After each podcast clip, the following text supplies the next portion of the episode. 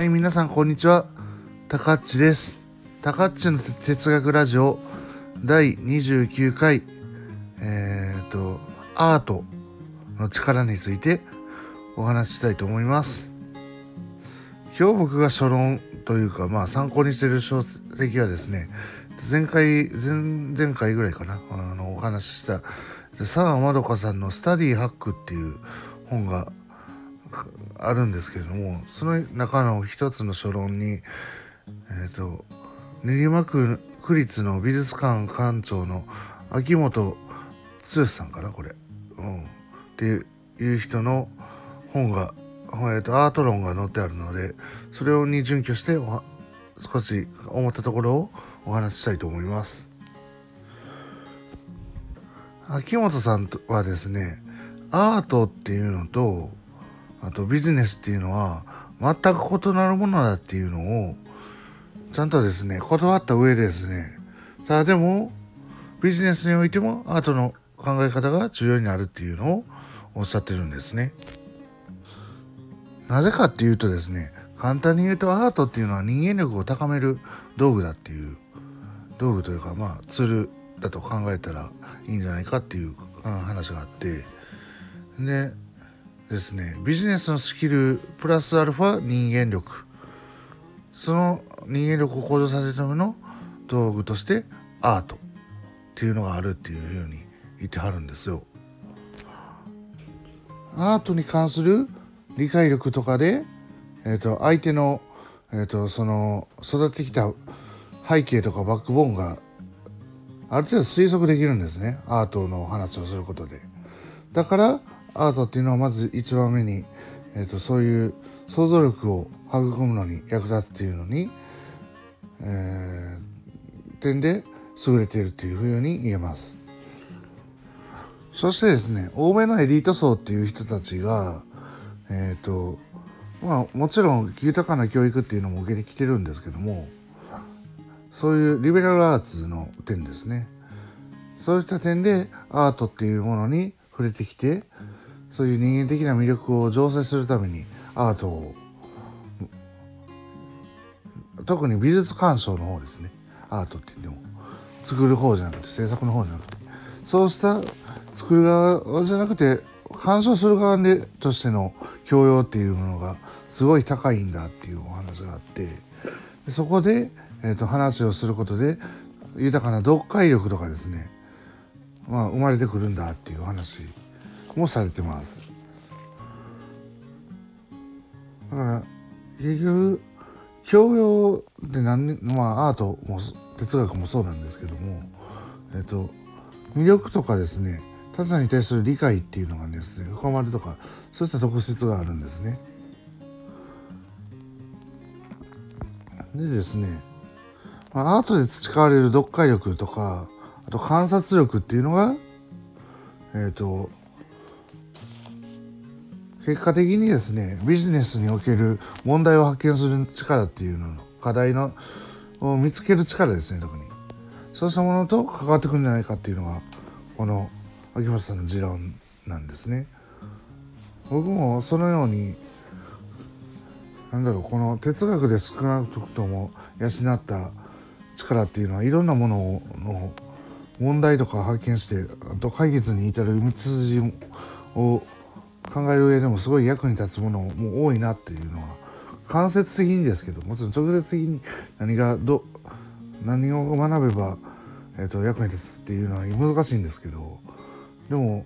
間接的にはすごい役に立ってるなって思うことがあるのでこれはちょっとかなり納得です。で最後に、えーと、納得って言葉出したんですけど納得感っていうのがね、えーと出るんだっていう言ってるんですね。納得感って何かっていうとうんまあ何を感じたかっていうのを明確に、えーと、言語化して自分で納得するっていうことなんですね納得感っていうのは。だから作品の鑑賞において自分がこれを言葉にしてこうこういうこうだことだよっていうのを完全に言葉にしてなんだろうあの納得できるっていうのがすごい実は自分の人生をえっ、ー、と言語化して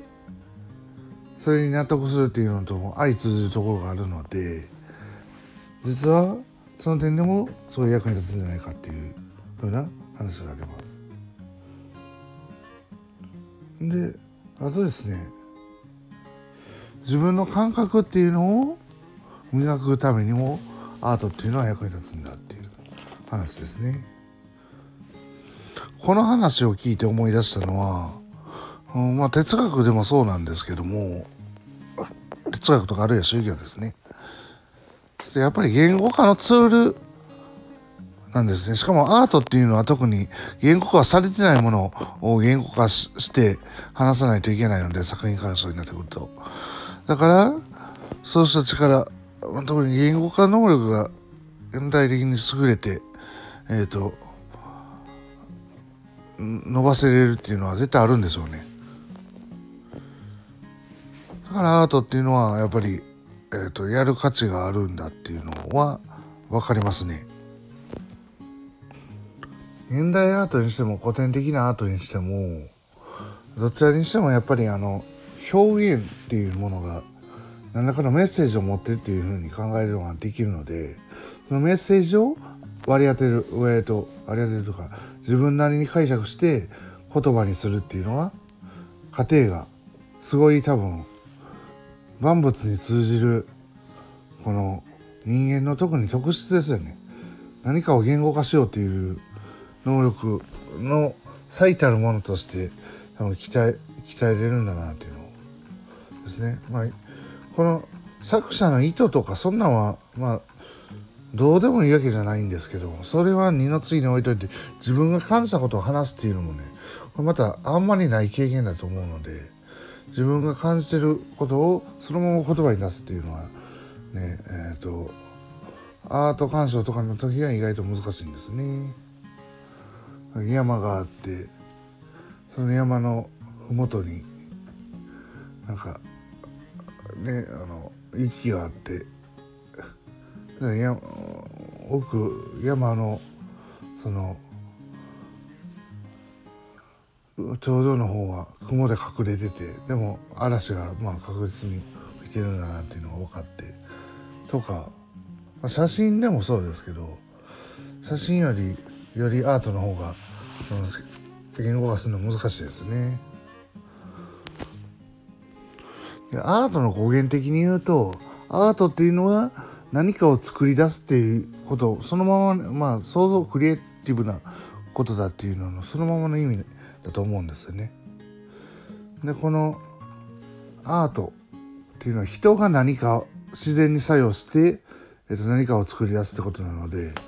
えっと実はこの食事も一種のアートなんですね。で、もっと言うと、哲学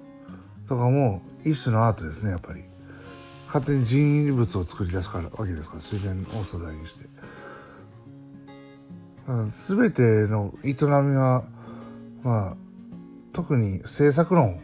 ですね。うん、アートに集約できるんじゃないかなっていうふうにちょっと考えたりすることはありますね。というふうにですねアートっていうのは学んでてすごいあの役立つことなので学ぶというかむしろ自分で感じたことを話すということですね。そっちの、えーと、感じたことを話す。そして皆さんに納得してもらう。そのプロセスっていうのを醸成するすごいえっ、ー、とすごいツールとして使えるっていういうふうに考えたらえっ、ー、とまあアートに触れてない人も僕もまあそっちの方の人間ですけど、まあ、是非美術館とか博物館行ってみてねあのアートっていうのはどんなかっていうのを考えてで同じ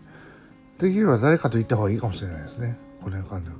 して言えば。そのアートの見方っていうのを共に学んでいくっていう仲間を